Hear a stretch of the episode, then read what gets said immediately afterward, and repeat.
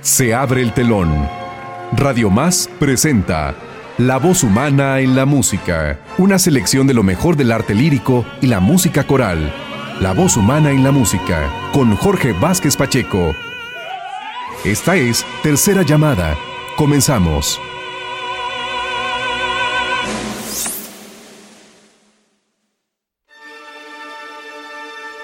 Amables amigos, de la nutrida discografía dedicada a la creatividad del maestro alemán Richard Wagner, hemos seleccionado el registro realizado por Daniel Barenboim para la ópera El buque fantasma, también conocida como El holandés errante.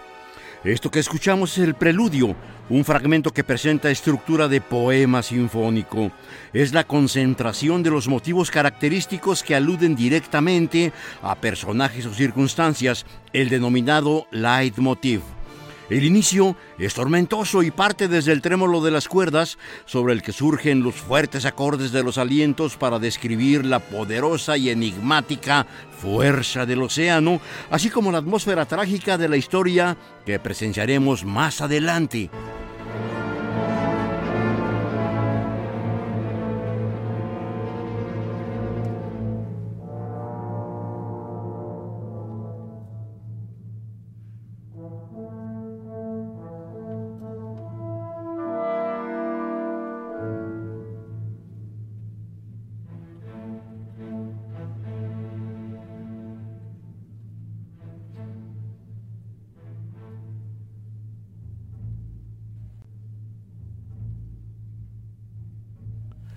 Aparece ahora un motivo apacible que se opone al agitado tema inicial. Desde ese principio, Wagner prefigura la naturaleza de su drama, una historia de desdichas, promesas, muerte y un tema que será esencial en sus obras posteriores, la redención por el amor.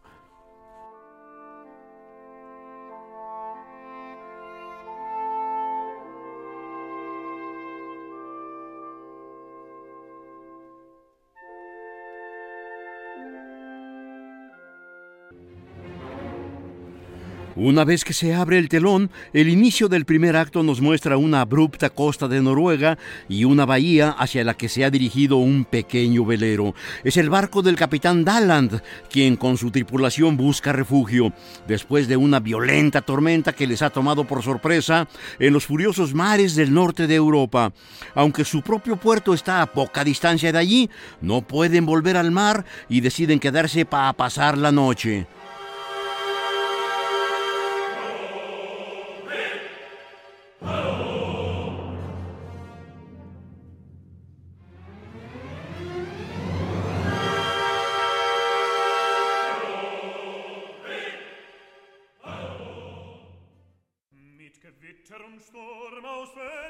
Todos se disponen a descansar agotados.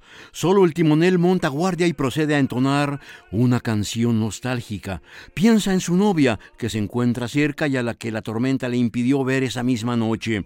Entre tormentas y tempestades, desde lejanos mares, niña mía, llego a ti. Entre tormentas y tempestades, a través de las corrientes de lejanos mares, si no soplara viento del sur, jamás habría regresado a tu lado. Querido viento del sur, sopla, sopla todavía, me espera anhelante mi niña.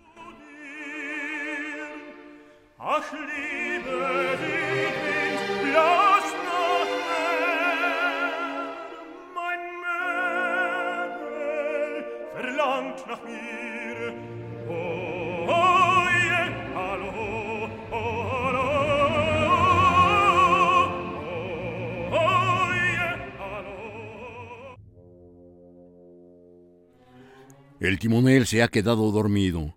Hacia el horizonte, lo que parece una negra silueta comienza a cobrar forma. Se definen ahora unas débiles luces y vemos que se acerca un enorme velero que parece deslizarse por encima de las olas del mar. Tiene los mástiles negros y las velas de color rojo sangre. Como visión de pesadilla, se acerca cada vez más hasta ganar la costa y ancla a breve distancia del barco de los marineros noruegos. Del buque desciende un hombre de gran estatura y rostro sombrío. Es el legendario holandés errante, el desdichado marino que ha sido condenado a vagar por los mares sin encontrar ni paz ni patria.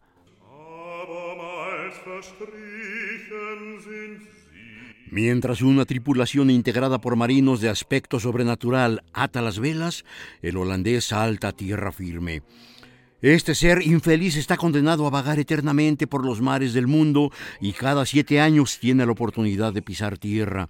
Si encontrara una mujer que conociendo su destino permaneciese fiel a él, podría redimirse, pero ninguna ha sido capaz de semejante determinación. Esta vez el marino ha vuelto y su monólogo expresa la desesperación que le embarga, el anhelo de muerte nunca cumplido, así como los tenebrosos desafíos que son parte de su desdichada existencia.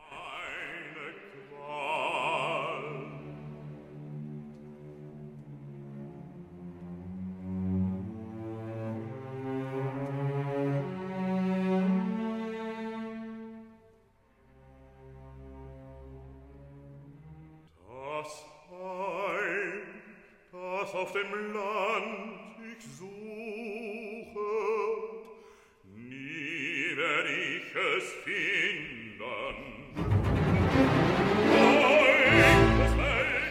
Continúa el impresionante canto del hombre protagonista de la leyenda. A ustedes, corrientes de todos los mares, seré fiel hasta que se rompa su última ola y se sequen las últimas aguas. Cuántas veces me precipité hacia los más profundos abismos del mar y jamás he hallado la muerte. Lancé mi navío contra las escolleras, allí donde yace el espantoso cementerio de barcos, pero la tumba nunca se cierra sobre mí. Provoqué al pirata y esperé morir en brutal combate. Aquí gritaba yo, muestra aquí tu fama. Barco y botes están llenos de tesoros. Mas el bárbaro hijo del mar se santiguó y huyó lejos, aterrorizado. Esta es la terrible sentencia de mi condena. A ti te pregunto, bendito ángel de Dios, que impusiste las condiciones de mi salvación. ¿Fui desdichado juguete de tus burlas cuando me anunciabas la redención? Inútil esperanza, vana y terrible ilusión. No existe en la tierra la fidelidad eterna. Cuando todos los muertos resuciten, solo entonces me sumiré en la nada.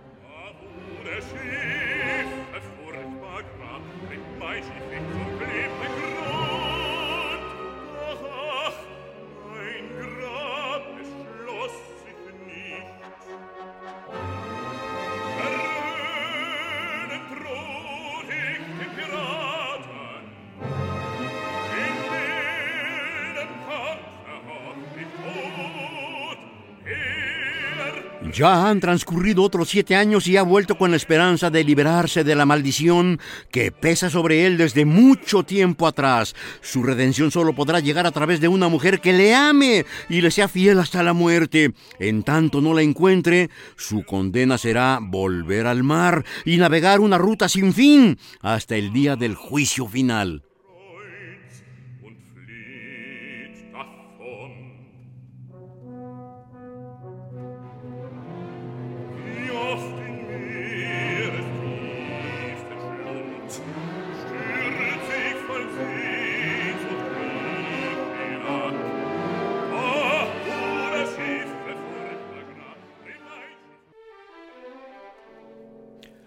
Dalland, el capitán noruego, despierta y sale de su camarote. Lo primero que observa es la silueta de aquel buque. La presencia de esa enigmática nave junto a la suya no puede ser otra cosa que un preocupante presagio. Dalland despierta a su timonel. Es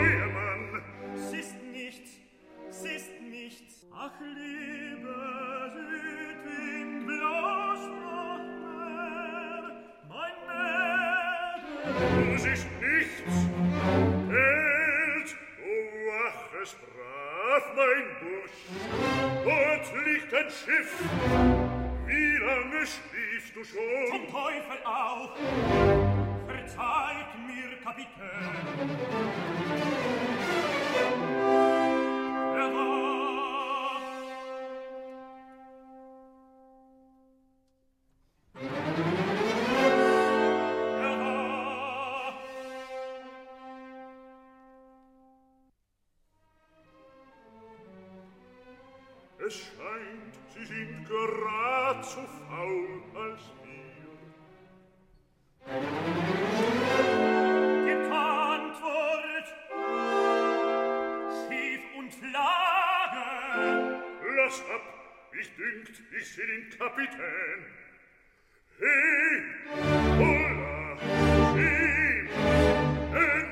Intrigado por la presencia de esta enorme embarcación, con voz poderosa se dirige hacia la misma y pregunta nombre y origen.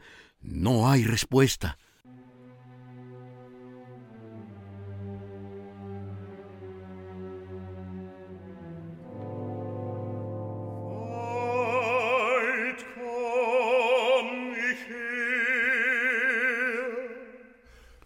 Por fin el enigmático personaje responde. Se entabla entonces un diálogo en el que el atormentado marino abre su corazón, al parecer deseoso de que alguien le escuche e intente comprenderle.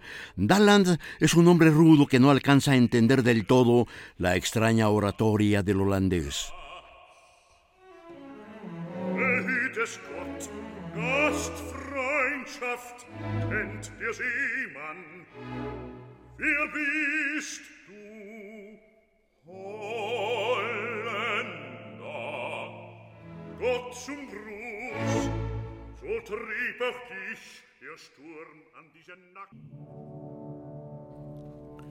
En su canto dice a Daland, Empujado por las tempestades he errado hasta aquí. ¿Por cuánto tiempo? Ya no me detengo a contar los años. Imposible nombrar todas las tierras que he encontrado, pero la única por la que ardo, mi patria, esa no la encuentro.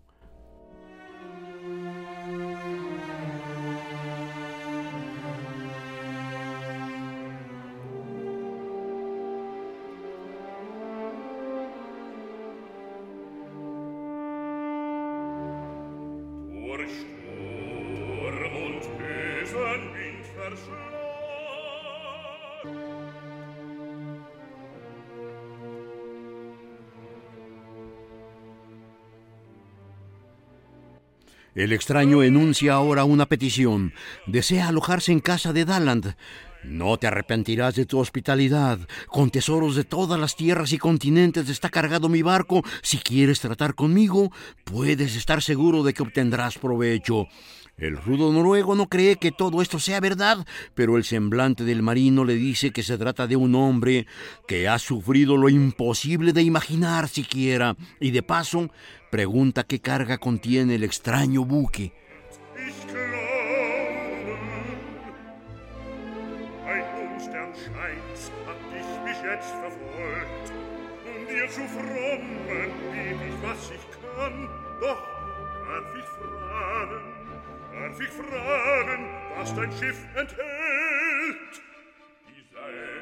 A una señal del holandés, dos marineros de aspecto cadavérico bajan un cofre que contiene perlas, gemas y brillantes. Con eso, ofrece pagar por la hospitalidad del marino noruego. En la charla, Dalland ha elogiado su tierra y su familia. Habla de su hija, una joven mujer que se caracteriza por una lealtad a toda prueba hacia sus ideales y sentimientos, y esto despierta la curiosidad del holandés. Debe conocer a la mujer poseedora de semejantes cualidades. La intención es evidente. Dalland queda tan asombrado como encantado con la idea. Bastará con ser un poco amable con este desdichado para hacerse de una buena cantidad de oro. Por añadidura, se vuelve evidente que para él el extraño mismo busca esposa y él tiene una hija graciada y joven. La trama comienza a entretejerse.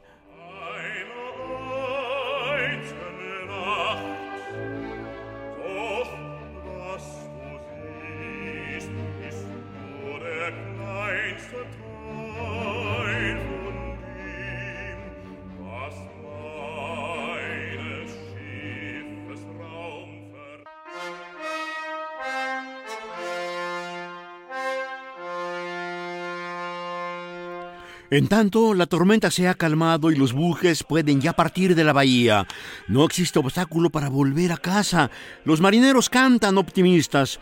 Por entre tormentas y tempestades, desde lejanos mares, niña mía, a ti voy. Sobre las altas olas, desde el sur, niña mía, aquí me tienes. Si no soplase el viento del sur, jamás volvería yo a tu lado.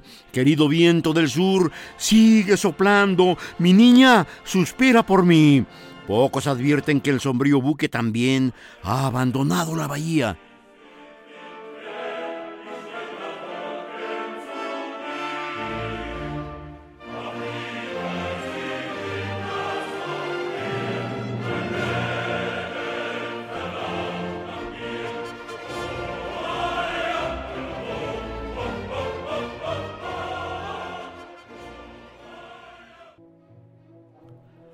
Estamos ahora en el acto segundo. Este fragmento cuenta con una breve introducción en la que se da la transición del ambiente marino hacia la casa de Daland. Al levantarse el telón se escuchan las voces de las jóvenes del pueblo noruego.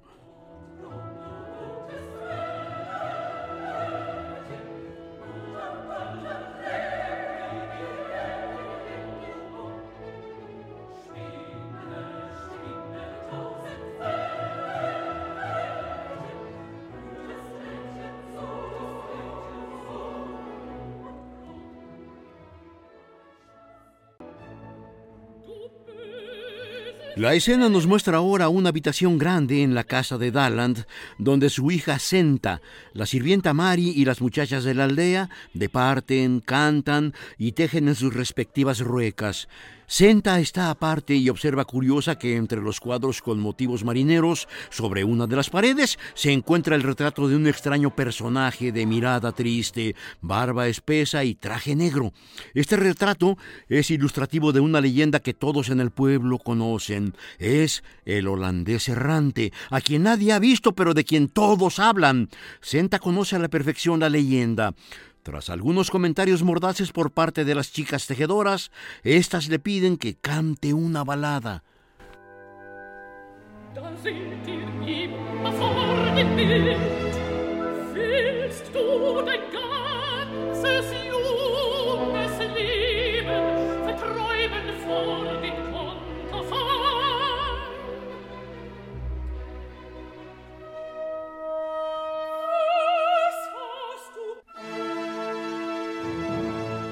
Inicia la balada. Parece transfigurarse cuando inicia con un extraño llamado que semeja el ulular del viento.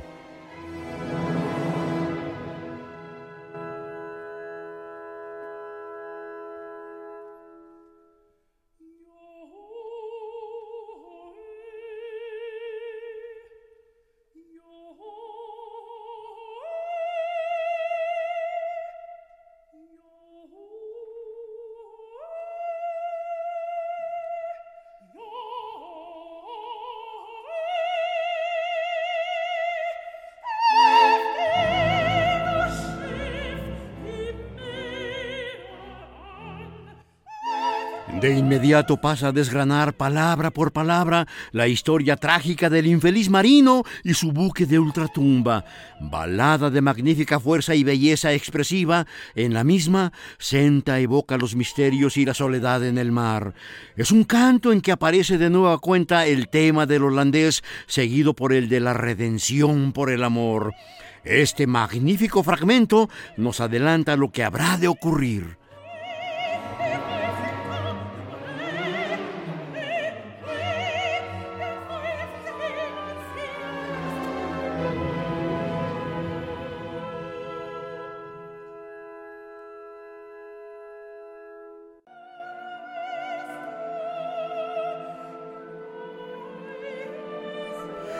Viene ahora la sucesión de circunstancias que rodean la leyenda. La maldición que condenó al marino, su destino de navegar eternamente por los mares, su angustia por hallar a la mujer que sea capaz de redimirlo y la razón de su condena. Contra vientos adversos y la furia de la tempestad quiso él, un día, un cabo doblar. Juró y maldijo con necia arrogancia, no cederé ante ti por toda la eternidad. Y el demonio le escuchó y le tomó la palabra. Desde entonces vaga maldito por el mar, sin descanso, sin paz. Pero el desdichado puede encontrar aún la redención en la tierra si un ángel de Dios le muestra cómo puede hallar clemencia.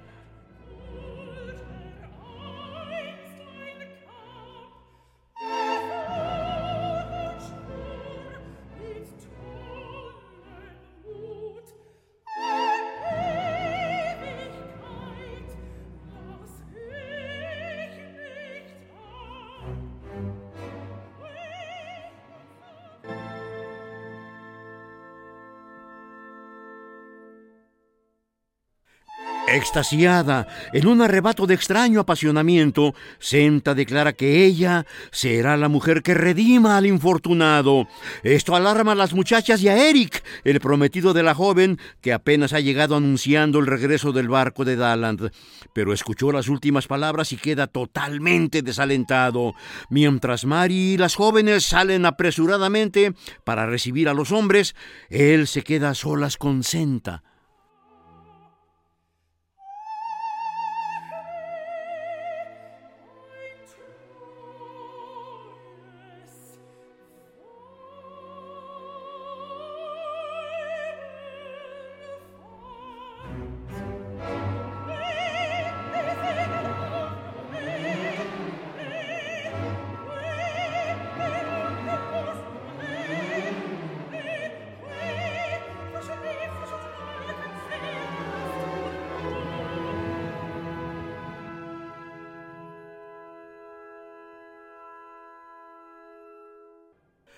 Eric, que desde tiempo atrás está enamorado de Senta, le suplica que ponga punto final a su absurda fijación hacia la leyenda. Ella argumenta que ha cantado la balada inconscientemente, motivada por un inexplicable impulso. Eric le revela un sueño que le inquieta. En una serie de visiones perturbadoras, ha visto a su amada correr al encuentro de su padre, quien estaba junto a un hombre enigmático, vestido con ropajes negros, de rostro sombrío y triste.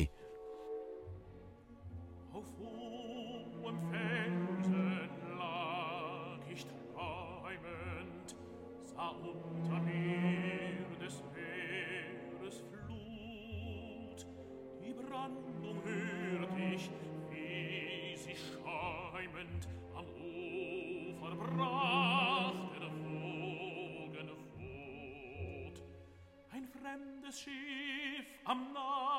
Strande erblickt ich seltsam, wunderbar.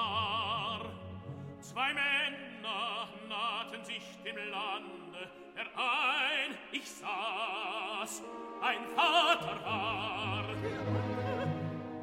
Wohl erkannt ich ihn, mit schwarzem Wams, die bleiche Miene. Der seemann her. Du kamst vom Hause her, du flogst den Vater zu begrüßen,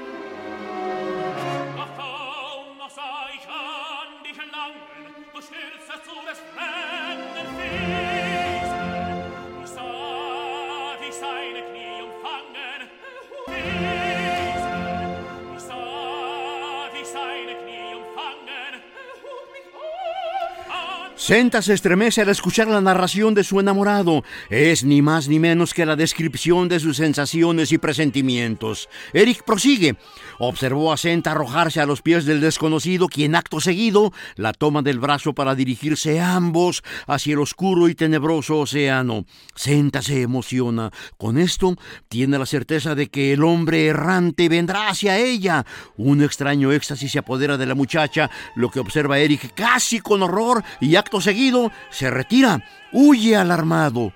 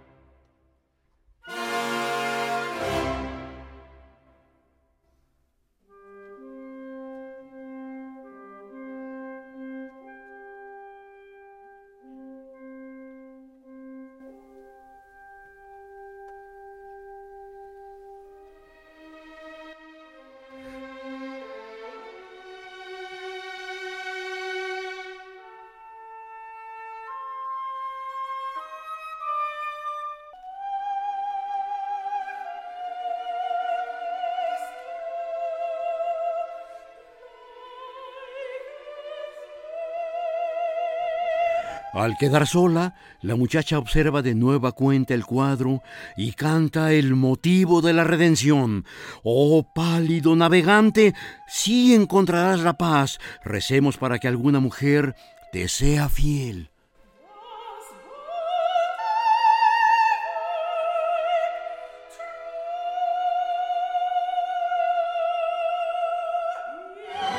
Ya no digamos saber qué sigue. ¿Quieres sentir lo que sigue? La voz humana en la música te seguirá cantando después de un corte. Personajes con emotivas historias, música con profunda emoción. La voz humana en la música continúa. Después de este intermedio, favor de tomar sus asientos.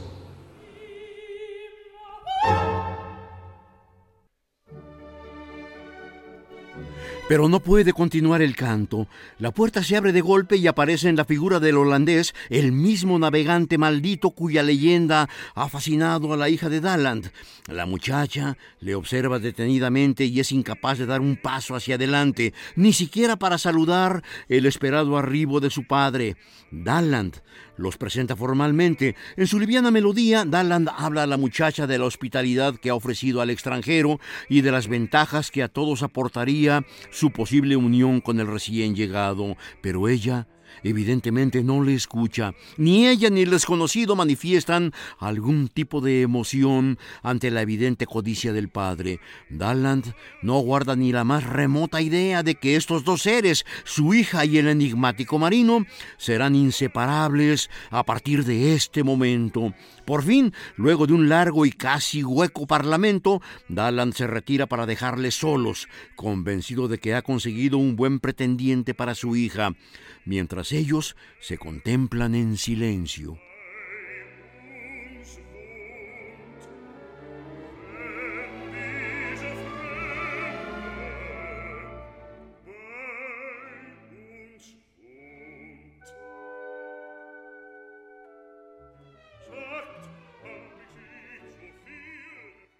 El marino y Senta quedan a solas. Ante sí, ambos tienen a la persona largamente deseada. Ella observa la imagen del peregrino martirizado en busca del amor. Por su parte, el hombre generador de la leyenda advierte que ha encontrado la mujer que necesita. El holandés se dirige ahora a la joven con voz pausada y hasta doliente. Durante largo tiempo he anhelado la imagen de la joven que me habla, he soñado con ella desde la edad de mis inquietudes y ahora la contemplo ante mis ojos. He levantado la mirada hacia la mortal oscuridad de la noche, anhelándola como mi esposa. El rencor diabólico me ha golpeado el corazón para recordarme por siempre este tormento. Esta luz que siento quemándome en mis miserias, ¿puedo llamarla amor? No, es un anhelo por la redención.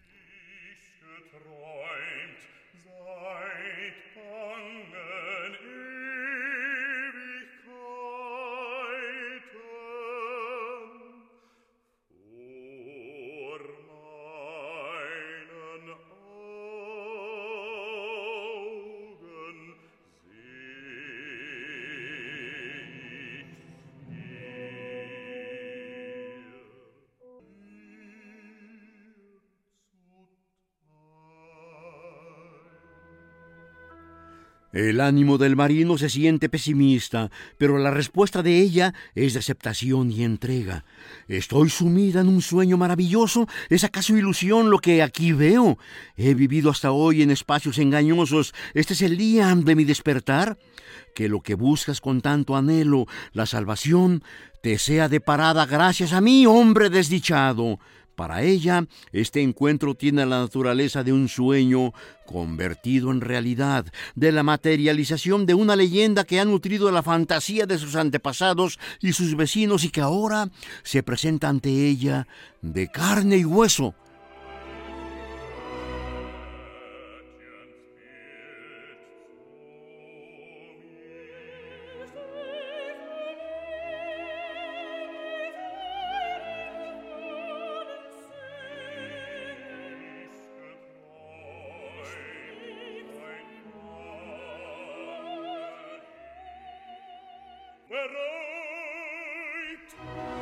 El dúo es conmovedor. Senta confirma la naturaleza de su personalidad tal como la describió su padre. La lealtad en ella es un derrotero ineludible. Enseguida, sin sustraerse de aquella transfiguración, menciona que está dispuesta a ser su mujer, que se casará con el holandés sea cual sea su destino, sin importar la maldición que arrastra desde mucho tiempo atrás.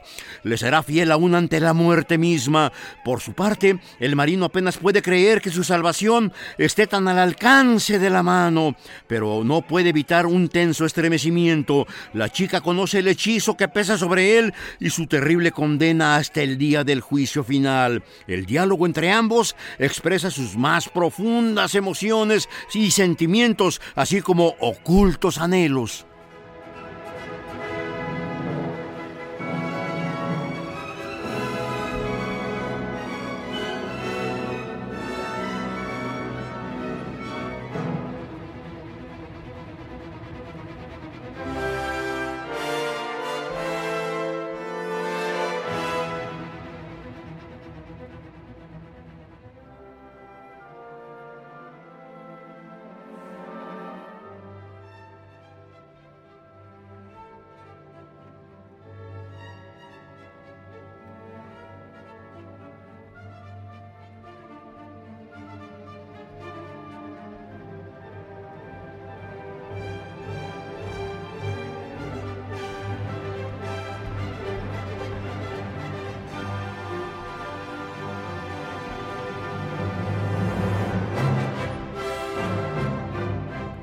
Cuando culmina este dúo, Dalland irrumpe para anunciar el festejo por el retorno y de paso su alegría al escuchar que su hija jura felicidad al holandés, algo en lo que el rudo marinero noruego solo observa la conveniencia material.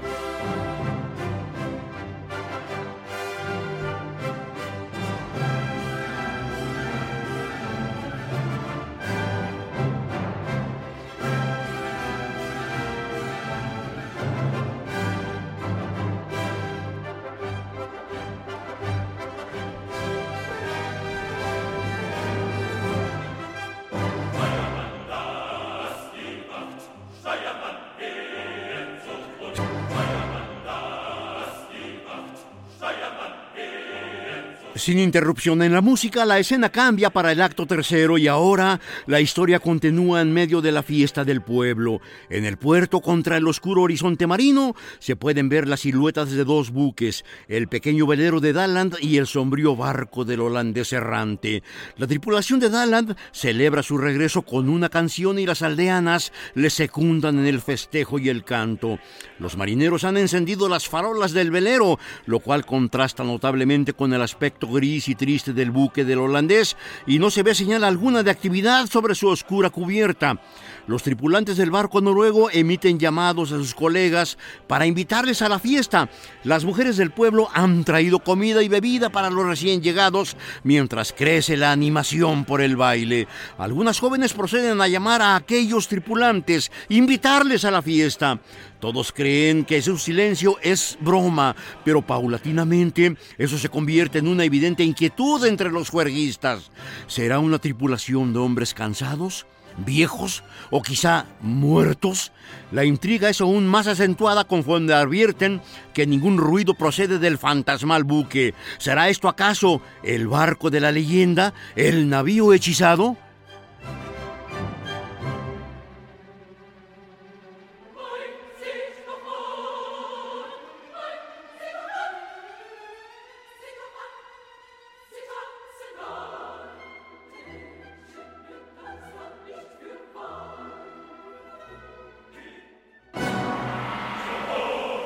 Viene ahora una escena impresionante.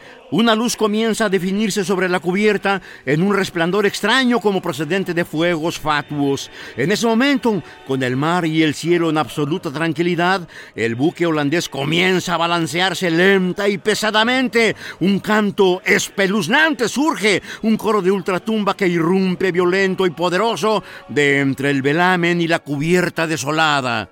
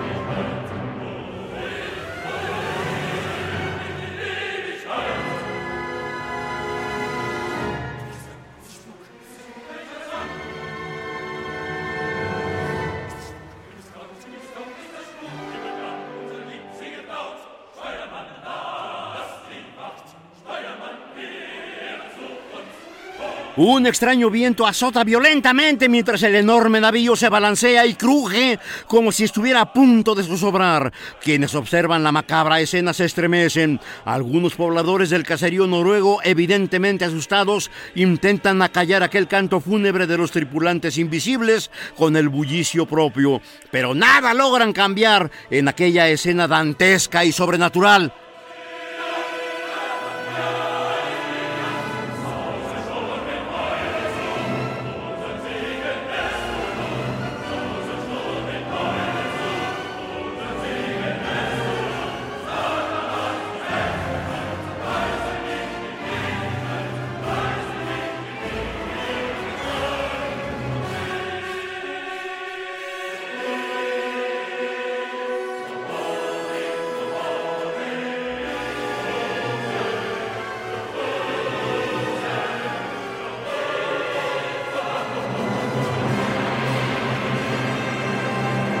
Poco tiempo transcurre para que terribles carcajadas surjan del buque al tiempo que la leve luz de la cubierta se apaga. Esto resulta demasiado. Los festejantes, horrorizados, huyen precipitadamente del lugar.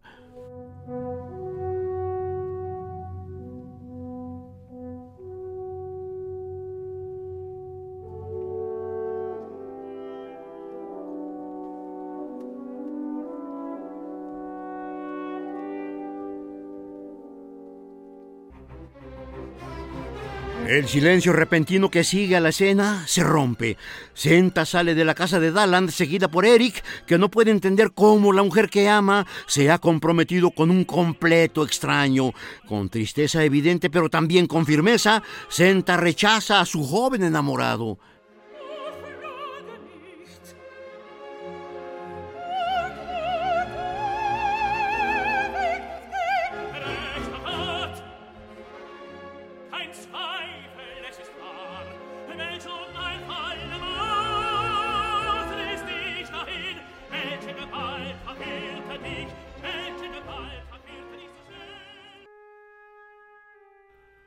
Tratando desesperadamente de retenerla, Eric recuerda que Senta le permitió acercarse a ella y le hizo abrigar esperanzas de hacerla suya. ¿Ya no quieres recordar el día en que me llamaste a tu lado en el valle? Cuando cortaba para ti flores en las cimas, pasando lleno de arrojo por peligros incontables? ¿Recuerdas cómo, desde el escarpado acantilado, vimos a tu padre alejarse de la orilla? Partió en su velero de blancas alas y a mi protección te dejó. El joven ha esperado mucho tiempo por el amor de la hija de Daland y ahora se ve frustrado, a un paso de perder la ilusión por tanto tiempo acariciada.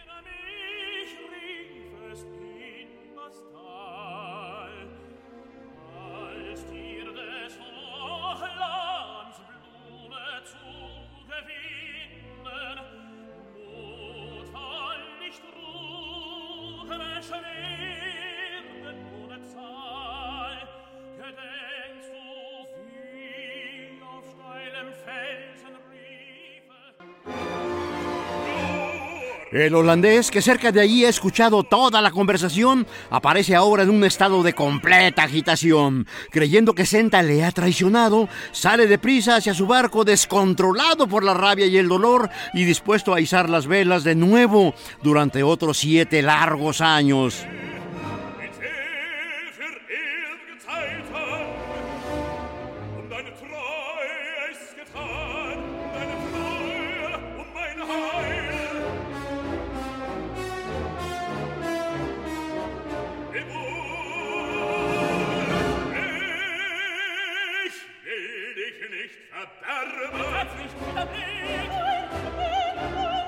Senta corre hacia él, suplicante, desesperada, al tiempo que explica que no ha roto su promesa de lealtad. Pero el atormentado marino ya no cree en juramentos. Menciona que se irá para siempre de allí y que Senta puede quedar tranquila. No ha hecho su promesa ante Dios.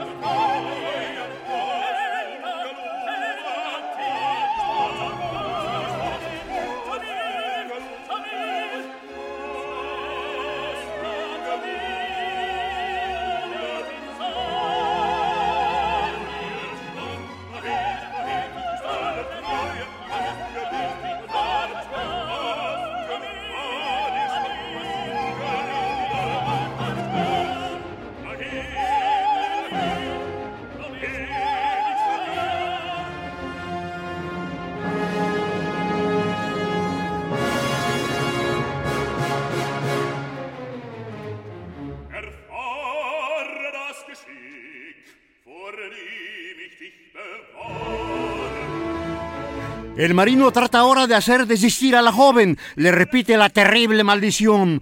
Conoce el destino del que quiero apartarte. Condenado estoy a la suerte más horrible. Diez veces recibiría la muerte liberadora. Innumerables víctimas han sufrido esta sentencia por mi causa. Pero tú debes salvarte. Adiós, salvación mía.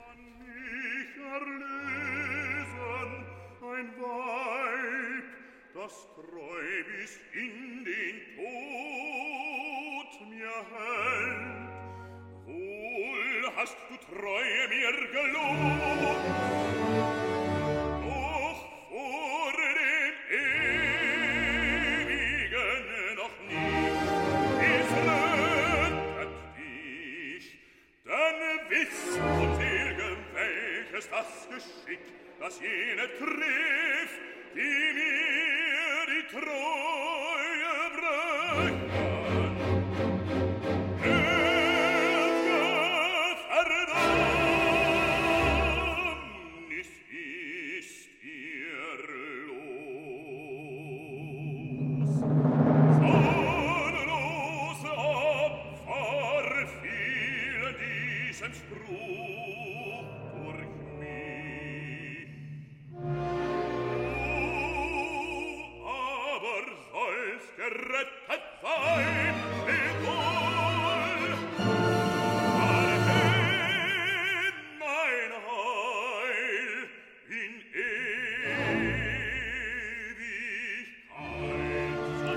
Asustado, Eric llama a Daland, a los marineros y a las otras muchachas para que le ayuden a contener a Senta, pero ella replica, bien te conozco, bien sé de tu destino, supe quién eres en el primer momento, en el momento de verte. Ha llegado al término tu sufrimiento, por mi fidelidad serás salvado.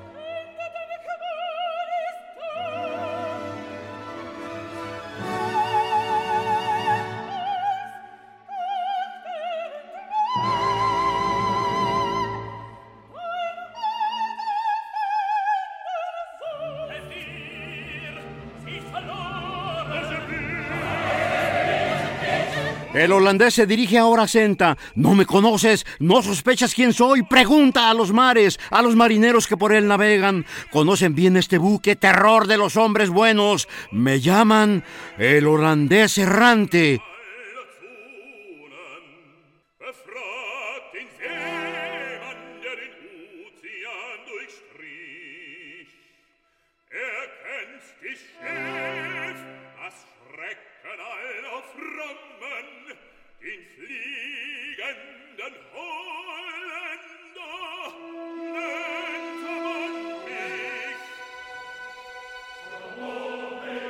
Rápidamente el hombre aborda su buque en el que ya se observa una actividad intensa, aunque casi mecánica. Inmediatamente la tripulación de hombres pálidos y de aspecto cadavérico leva anclas y la nave comienza a alejarse de la costa.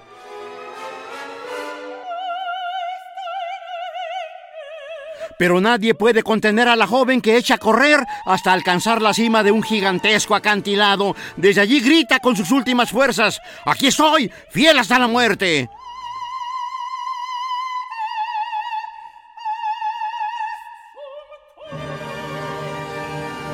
Acto seguido se precipita al mar. El furioso oleaje rápidamente devora su cuerpo, mientras los aldeanos, consternados, solo aciertan a arrodillarse y musitar algunas plegarias.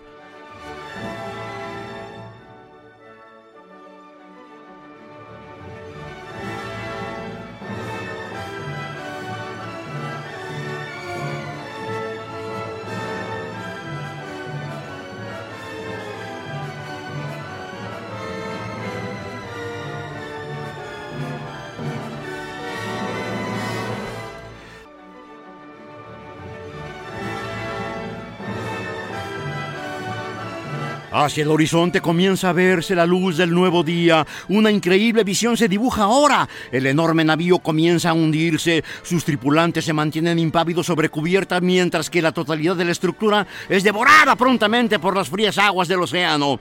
Antes de desaparecer por completo, se desprende del sitio del naufragio una neblina que se transforma en las figuras de Senta y el holandés. Las siluetas se elevan desde el oleaje hasta el cielo. Cuando la neblina se disipa, el buque ha desaparecido aparecido para siempre y con él una maldición de siglos.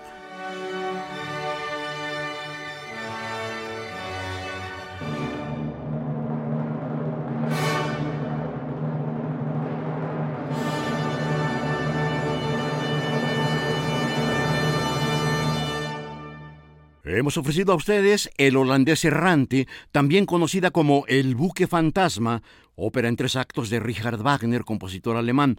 El registro discográfico ha sido con la soprano Jane Eglin como Senta, el bajo Falk Struckman como el holandés errante, el tenor Peter Scheifert como Eric, el barítono Robert Hall como Dalland, la mezzosoprano Felicity Palmer como Mary, el tenor Rolando Villazón como el timonel, con coros de la Ópera Estatal de Berlín y la orquesta de la Staatskapelle de Dresde, bajo la dirección de Daniel Barenboim.